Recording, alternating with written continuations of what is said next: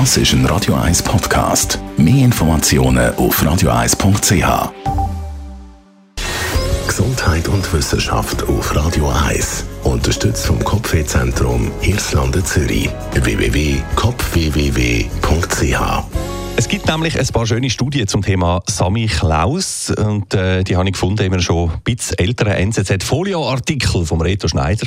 Die werde ich da gerne mit Ihnen teilen, heute an dem wichtigen Tag. Sami Klaus Studie Nummer 1 aus dem Jahr 1980 erschienen im Journal of the American Academy of Child Psychiatry äh, eine Entwicklungsstudie über Fantasie und Kausalität. Und äh, die besagt im Wesentlichen, der Glaube an Samichlaus nimmt bei den Kindern mit zunehmendem Alter ab.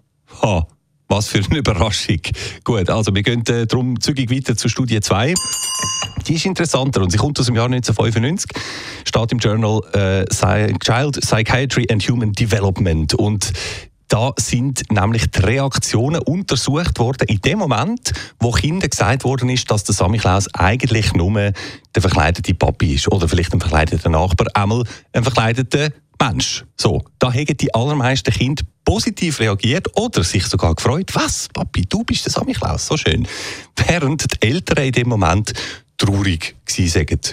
Ja, kann man doch fast ein bisschen nachvollziehen. Und darum hat es dann ein Jahr später auch noch eine weitere Studie gegeben, Studie 3, zu der Frage, warum sich die Geschichte vom Samichlaus eigentlich immer noch haltet. Erschienen im Journal Psychiatry 1996.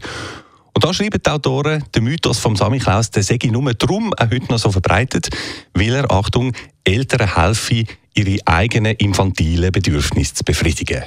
Autsch. Aber vermutlich auch das nicht ganz falsch. In dem Sinn, allen einen schönen Samichlaustag.